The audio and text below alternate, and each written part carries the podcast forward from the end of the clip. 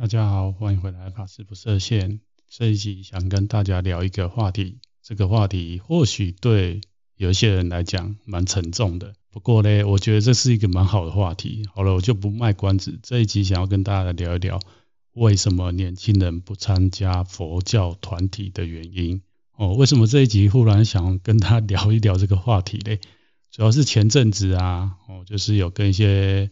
同学见面哦，虽然。虽然现在台湾疫情是蛮严重，不过大家请放心，我们都做好这个自我的保护，然后见面的也没有聚餐哈，所以就是只是呃很久没有见面了，然后同学来找我这样聊一聊，然后我们就在聊这个话题。那为什么会聊这个话题呢？其实我们的年纪啊，就是来找我的同学啊的年纪跟我差不多哦，那其实。我们年纪现在也不算年轻人了啦，应该是慢慢慢迈入中年。那因为这样的原因呢，我们几个同学就在聊啊。其实这几个同学呢，以前年轻的时候都有参加佛教团体哦，然后也有在里面担任过一些执事。不过后来随着年纪增长，慢慢他就离开了这个佛教的团体。那主要有一些原因，就是这一集想要跟大家来聊的哦。那我不晓得说，哎，在收听这个节目的大家，你们现在有没有常去的这个佛教团体哦，或者是宗教团体？那为什么我我没有把这个题目定成说，哎，为什么现在年轻人都不去寺院哦？因为我知道，像有些宗教，例如是这个基督教哦，他们就会讲，为什么他们都一直在探讨，为什么现在年轻人不上教会哦，不去教堂？哦，那对于我们佛教来讲呢，我觉得因为这个是东方的，我们还是东方的宗教，所以相对起来，我们的文化，我们的大部分的人一定都会去寺院，只是去寺院的目的是什么，还有他们去寺院在做什么，哦，这个就不一定。哦，那对我们佛教团体来讲，或者是诶僧团来讲，我们比较重视的当然就是，诶为什么他们不会加入我们的团体啊？因为去寺院这件事情是。我想应该在台湾长大，或者是在华人文化里面长大的大家，哈，应该一定都会去寺院，哈，因为我们有很多节日，其实也都会到寺院或寺庙去，哦，去拜拜呀，哈，或者去做一些宗教的活动，哦，但是那样子跟这个今天要谈的内容又有点不一样，哦，因为呃，像教会他们就是会希望。年轻人去那边，除了呃信仰神之外，他们也是会希望说他们加入他们的一个信仰的生活，然后他们能固定的聚会哈。那对于佛教团体来讲呢，哎，我觉得正因为这个是我们文化里面的一部分，所以或许很多哦特特别是现在年轻人，他不一定要参加某个佛教团体哦，他也可以学佛哦或接触到佛教的这个。理论，所以这集需要想带大家聊这个话题哦。那我不知道你曾经有没有身旁的人问过你哦，或者是说你家的长辈本身就是在某一个道场当义工或者是奉献哦，然后他他每个每个礼拜或者是每个月他就会固定到你家附近的寺院，或者是到某个寺院去当义工或者参加课程哦。那不过嘞，就我自己了解，就像我们团体一样，其实我们团体的青年。的组织的人很少哦，应该是说跟外面的一般的组织哈，或者是一般的一些社团比起来哈，就是人没有那么多哦。我个人是觉得没那么多哦。那当然可能跟更小的这种佛教团体来比比较的话，我们当然还是相对比人家多一点。但是整体来来讲呢，就是持续的往下掉。那这个问题非常的。严重哦，就是说对于佛教界里面来讲非常严重。这个也不是说是这最近的问题了啦，因为我看我们老和尚早在三四十年前，他们就已经在探讨这个问题。不过呢，感觉还是一直没有被解决。哦，那为什么没有被解决的原因呢？哦，那就在这边从我的角度 跟我理解的。来跟大家做分享哈，那我主要是分为五大部分哦，大家可以听一下，你身旁的年轻一辈的人哈，或是你自己本来就是这种年轻一辈的人或青壮年哈，你自己是不是觉得我讲的这些呃，确实是你自己认知的，然后你身旁同侪他们不愿意来参加佛教团体的原因哦，那第一个无非就是忙碌哦。其实我们知道现在的社会大家都非常的忙碌。那对于年轻族群的人来讲，如果还在念书，他们当然就是忙于上学哦，因为现在的这个学业的竞争也是蛮激烈。如果说你要念好学校，或者是说你要之后想要出国进修，那其实还是在这个学生时期，你还是有蛮多要花蛮多精力跟时间在学习这上这件事上面哦，或者是说，哎，你在大学，因为你可能是念的跟商业有关，或者是念一些是需要以后哦，你不管要念研究所，或者是未来找工作，你可能都要去实习，所以这个上上学这件事情，或者是刚出社会，或者是像我这样的年纪，哦，就是出社会十年以内。哦的人，他们可能刚出社会就是要这样打拼自己的事业，他生活的重心就是在工作上面哦，所以相对来讲，他比较没有这个时间来怎么样佛教团体去参加相对应的活动哦，这个是一个蛮大的问题。那针对这个问题呢，其实寺院方面也应该有一些可以改善的地方哦，因为像我以前。在出家前，其实我有一小段时间待在日本。那那时候嘞，我因为去那边哈，就是也有找打工的工作，然后也有参加语言学校。因为开始去的时候，其实自己的日文没有那么好哈，所以有去参加的语言学校。然后下午就是去打工。那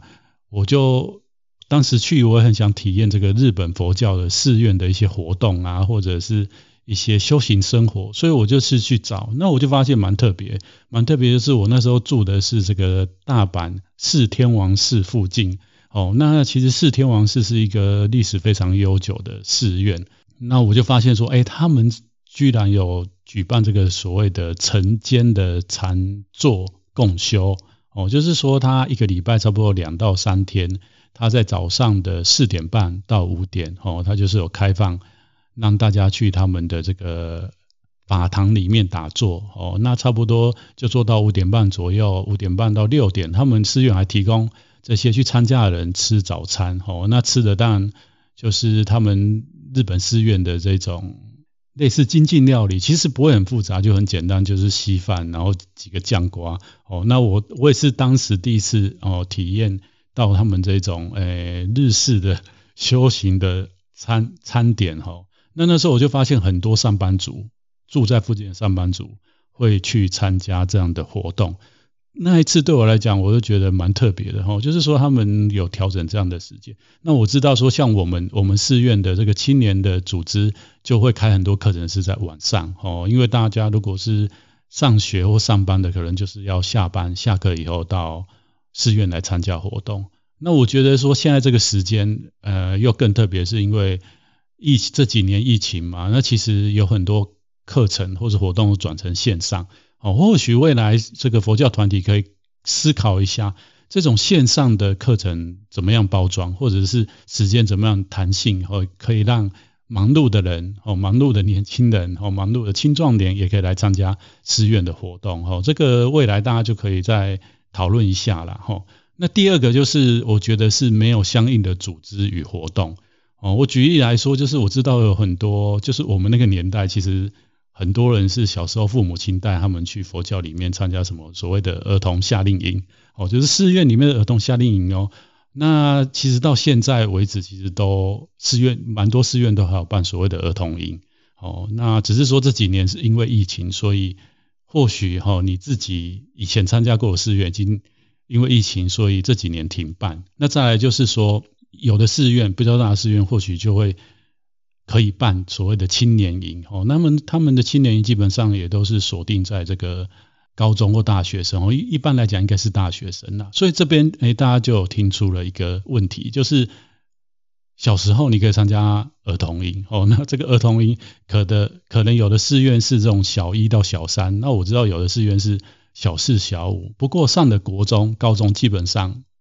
就不会有任何的活动。哦，据我所知，好像几乎没有任何一个佛教团体在办这个区间段年轻人的活动。哦，那就会有一个断层。哦，那再来第二个大学生。哦，那我前面已经讲了，其实现在大学生应该很少人会主动想要参加寺院的活动，为什么呢？这个就下一点我再讲。我就是说，当然现在有很多寺院，它也会办这个大学，类似大学生的这个佛学性的活动。不过这样的活学性的活动呢，其实这几年我们可以从几个大的团体来看，其实就是他参加的人数锐减，哦，真的是锐减，哦。那这里面就出现了很多值得探讨的原因。那我想我也没有想要在这集那么深入探讨为什么这个大专的营队哈，现在在这个佛教团体里面举办，然后愿意来参加的大学生哈那么少嘞哈，这个要谈起来可能或许可以再谈一集，然后就没有要在这边谈。然后再来就是说刚出社会，然后因为刚出社会。应该是蛮多寺院，就是结合这种在大学或是刚出社会所谓的社社会青年哦，一起举办活动。那社会青年也有一个很大的问题，就是他刚出社会，他可能在拼他的事业，所以他要参加这种呃，例如一个礼拜的活动，可能对他们来讲就比较困难一点，比较困难一点。哦，那或许有的人有办法跟老板请到假，哦，那他一年就只参加过那么一次嘛，哦，所以这种。参加的意愿可能就没那么高，或是参加了一次，然后之后他可能好几个月哦都没有到寺院去哦，或者是到这个佛教团体里面去参加活动，那他就会慢慢的哈就就是不没有不想要参加嘛，不想要参加这个佛教的团体嘛。再来就是说佛教办的营队或活动，其实属性都很像，没有什么太大的区别哦，这个也是一个很大的问题哦，就是说我们佛教跟其他宗教比起来。基本上我们真的很难吸引年轻人，这个等一下后面再跟大家分享，就是我朋友跟我分享的哈，为什么现在年轻人不来参加这个佛教团体的活动？哦啊，这个不是我的这五点哦，所以最后再跟大家分享，大家大家可以想想是不是他讲的比较贴，比我的更贴切哈。然后就是有一个非常大的问题，其实这一次这个我的朋友跟我聊到，就是说嗯，很多大的佛教团体的。带领年轻人的哦，不管是这个带领者哦，或者是说他们带领的不一定是法师哦，哈可能是一样是跟呃收听这个节目一样的大家哈，就是大家都是这个学佛的居士哦，或者是对佛教有兴趣的年轻人，想要来体验这个寺院里面的一些办的一些活动，然后就会发现，哎，这个活动内容是不是好像是我们现在在体验这个二十年前哈台湾。呃，当时台湾年轻人这个学佛的那种氛围，哦，就是说，其实时代已经完全不一样了。可是你会发现说，呃，佛教团体办的这个营队内容，怎么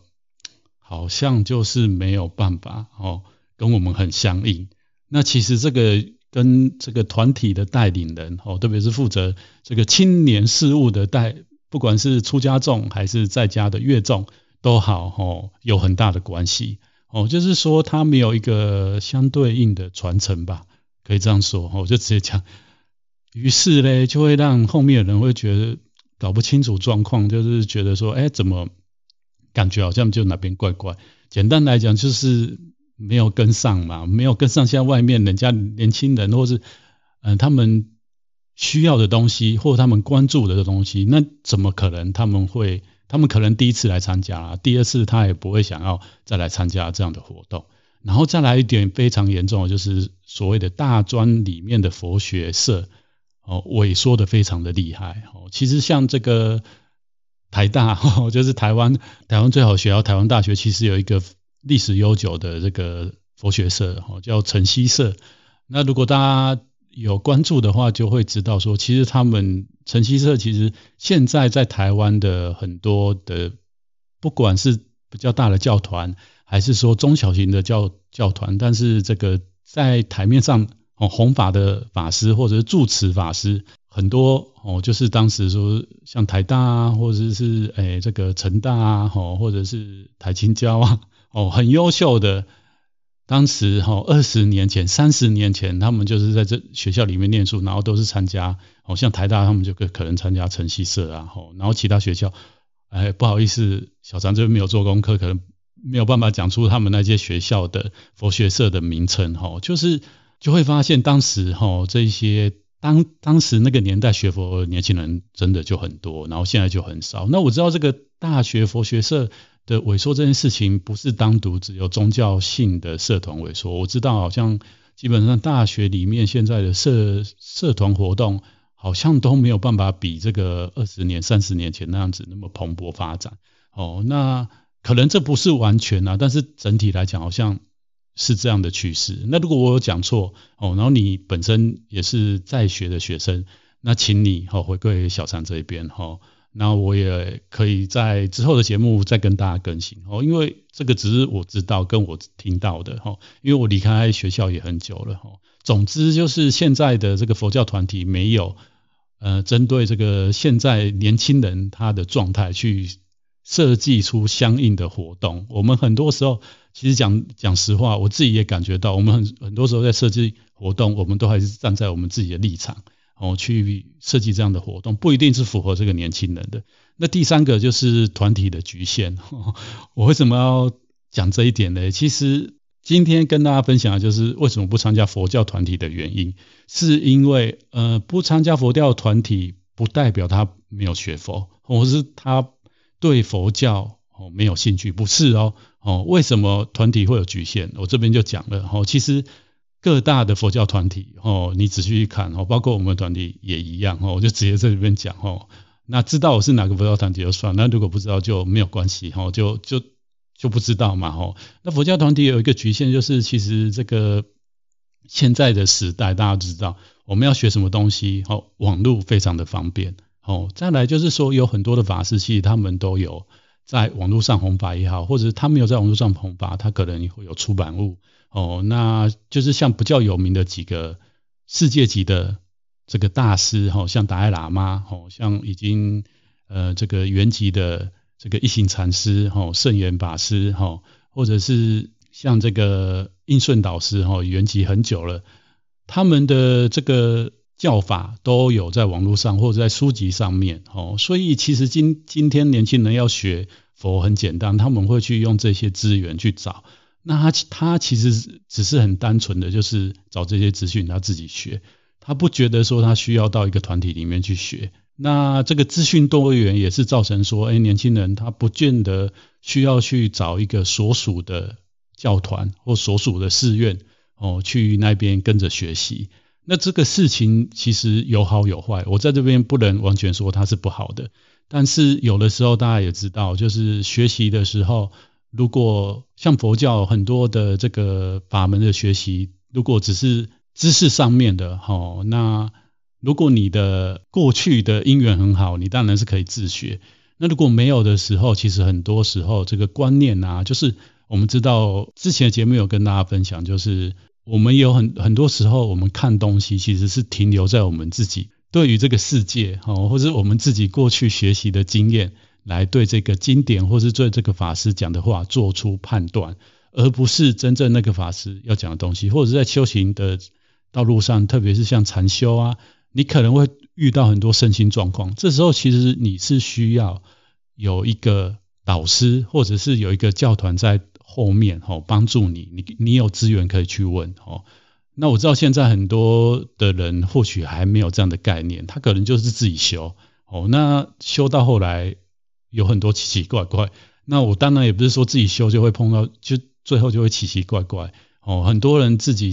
自己修也修得很好，但是就是说，诶，一个团体或一个寺院它存在的目的。其实就是提供大家这样的服务。那你跟着这个相对来讲比较大的教团，或者是诶这个比较正信的哦佛教的这个修行的道场的话，相对来讲你碰到问题哦，就是可以直接哦找找到资源可以帮助你。所以呢，这个团体呢就是一体两面呐。我觉得就是说，你到一个团体里面，一定会受制于那个团体的文化，或者那团体他所。皈依的哈，或者是他要传达的，他们的这个创办人哈，或者是他们呃的导师他的说法哦。那有的时候呢，这个如果团体太强调这个东西，对于有一些学有一些年轻人，他是属于比较开放哦，他想要多学很多东西的人，有时候他就是会一种障碍，他就会觉得说，哎啊，你们怎么讲来讲去就是一个样子这样子。所以这个是一个团体的局限，就是会让有一些年轻人他或或许对佛学很有兴趣，对修行很有兴趣，但是他想要接触不同的法门。可是当你这个道场他提供的法门就是那几种的时候，其实对他来讲也没有办法留住这一些人。哦，再第四个就是其实跟第三点有点有点类似，我是个人认为是所谓的没有认同感。哦，因为很多年轻人或者是青壮年，其实我前面讲的就是他们现在的时间大部分他的重心哦是放在学习哦学业上面或者是工作上面，所以他不一定有花很多时间来道场参加活动哦，或者是参加 道场里面什么义工组织哦，所以当他久久来的时候，他就会发现诶，感觉格格不入哦。这格格不入有几个原因，就像我前面讲的。哦，就是这个团体的带领人，哦，或者是这个团体，诶，这个年轻的团体里面常常出现的那些面孔，哦，就是也是年轻人哦，但是他们就是就是那几个嘛，哦，那当然就是会变成说合得来就就会待下来，那合不来嘞，我就会想要离开嘛，因为他不觉得这个地方跟他有什么很深的连结，哦，那他还可以去找其他的地方，哦，所以这个认同感这件事情呢。其实也是需要，就是说，现在不管是你参加哪个佛教团体，或是你本身就是这个佛教团体里面相对应的负责人，或是乐众的话，哦，请你们就是多一点的这个关心，哦，接引想要来你们这个团体学佛的人，哦，那这个关心呢，其实大家都可以感受到，哦，就是说刚来的人一定有很多不清楚、不知道，然后害怕的地方，或者做错的地方，不过。怎么样慢慢的去引导他吼，然后呢，然后让他感觉没有没有压力哦，没有压力。很多学佛的团体都会给人家很大的压力哦，或者是用一些大家还没学到，大家程度还不到那里，然后我们就说啊要怎么样要怎么样。哦，其实这个是对很多现在的年轻人哈，包括我哈，我有时候都觉得如果是我的话，我都觉得很有压力。那更不用讲说。嗯，不像我哈，已经来出家了，那还是在家的学佛者，他们的这个压力一定也很大。那最后一点，我个人把它归类成这个社会议题。哦，什么叫社会议题嘞？其实我们知道，就是台湾社会这十几年，这一二十年来有很多社会的议题，像是这个同婚的议题，哈，像是这个环境的议题，哈，还有一些当然就是我们在宗教里面就尽量不谈那个话题，但是。问题是我知道哦，就是这一点要特别讲，就是现在年轻人其实都很关心所谓的政治的问题。那宗教团体到底要不要谈呢？哦，到底要不要谈呢？那如果不谈呢？年轻人又觉得说，好像你们对于社会没有什么连结或没有什么回应。那当然，佛教有的法师，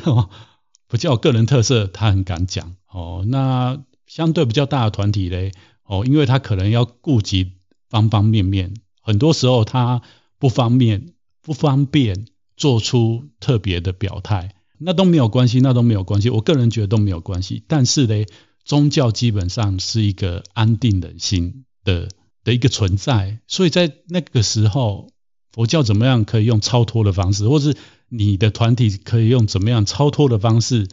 来引导哦，或者是带领这个你们团体里面的年轻人。乃至你真的影响力够大，你可以间接的哦影响哦，或者是露出哦，让让社会大众看到，哎，我们团体其实也非常关注这样的事情。但是我们就是看用什么方式把它引导到哦，让大家有感觉到哦，你你的团体是有回应社会议题哦。那比较起来呢，其实我个人觉得，我个这是我个人看法，我不代表任何团体哦，或者是嗯。佛教界哈，因为佛教界不同法是有不同的认知哈，那就是我个人感觉啦，就是说像藏传佛教哦，乃至我自己蛮熟悉的日本佛教哦，他们其实是蛮积极在回应社会议题的哦。哦，那藏传佛教就不用讲，说像达赖喇嘛，他基本上就是世界上面有名的宗教领袖哦。那像已经圆寂的一行禅师，他为什么在西方会受到那么多人的注目，因为他当时也就是很早 很早以前，他就是提出了这个 engage Buddhism 哦，就是所谓的社会参与性的佛教哦，所以呢，其实就是对于这个西方人他们来讲呢，就是很相应嘛。哦，就是说，哎，你宗教不是只是躲躲在身上啊，你还是跟社会要一些连结啊，哦，或是提供这个社会安定的力量。哦，那像日本呢，我知道他们有很多大的教团，其实是针对针对这个现在世界哦上面的一些议题，像是环境议题哦，或是联合国提出的一些永续经营的东西，他们其实是有很明确的做出一些发表哦，或者是他们的官方网站哦提出这样的诉求。然后他们还有设定那个时程哦，例如五年内哦，他们的教团哦，他们他们教团在全全日本的寺院里面要做到什么样的事情哦，然后十年要做什么事情，二十年要做什么事情哦，这些人家是有公开在他们的网站上面哦，然后当然他们的相对青壮年一辈的法师也慢慢起来，他们青壮年一辈的法师也看到他们过去半世纪前的日本佛教。哦，被批评说是藏式佛教，哦，就是有点像我们汉传佛教之前被人家有有的有的法师或是宗教学者在讲说，哎，我们以前这个金灿佛事的，让这个佛教整个很衰落，哦，这样子一个像有点类似这样子的，所以他们这个青壮一辈的法师也积极的在走入社会，然后跟社会做一些比较多的连接。那这个时候就不得不哦，你一定会要接触到。哦，年轻人或青壮年对于社会议题哦的疑问，然后来寺院来跟你请求，来询问佛教的立场或佛教态度是什么？那这时候你你不可不可能你不回答，你不回答就很简单嘛。他在这里你找不到答案，他怎么样？他可以去基基督教打找答案哦，他可以去伊斯兰教找答案哦，他可以去哎这个道教 找答案哦。那这个是我自己哦稍微。跟朋友聊了以后，哦，归纳出来五个点，哦，就是第一个忙碌，哦，就是年轻人跟青壮人其实忙碌。然后第二个是没有这个佛教团体里面没有相应的组织跟活动，哦，然后第三个就是加入团体，团体会有它的局限。第四个是年轻人来到这个佛教团体其实是没有认同感，哦，然后第五个是这个佛教团体其实没有很积极的对于社会。议题做出回应，或者是给予众生一个方法，哦，让他们觉得说，哎，我在这边有得到东西，哦，然后那为什么后面会特别讲社会议题？是因为年轻人跟现在青壮年，其实大家知道，就是未来二十年，就是这群人，哦，是主宰世界的主人翁，哦，就是说这群人慢慢的他会。在公司里面，可能说是高阶主管，或是有的人他创业，他是老板。那现在年年轻的还在学的学生，二十年之后，他们也已经出社会了，哦，也是在在公司里面是一个中阶的主管，哦，所以未来的世界对我们这个时代的，哦，我自己也是这个族群里面的人，哈，就是我们是看到说未来世界会。变成这样，那我们我们自己应该在这个世界要怎么立足，或者要把这个世界带去哪里？所以社会议题其实对我们这个世代来讲是非常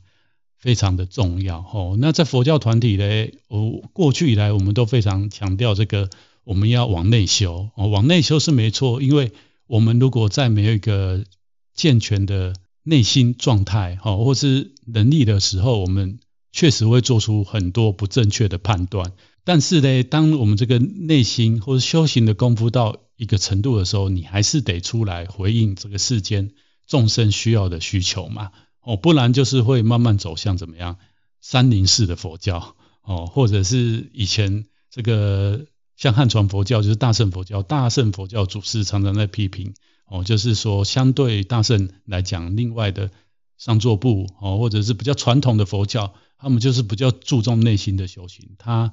只求自己哦，要修到一个境界，然后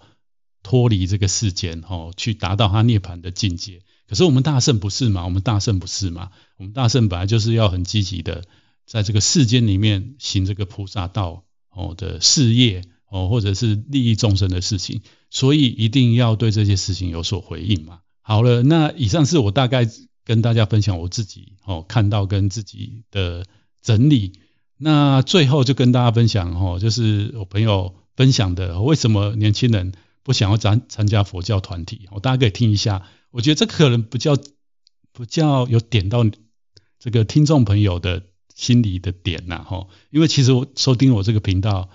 的年龄层，哈，七成以上都是四十五岁以下的人，哦，那我我接下来讲的可能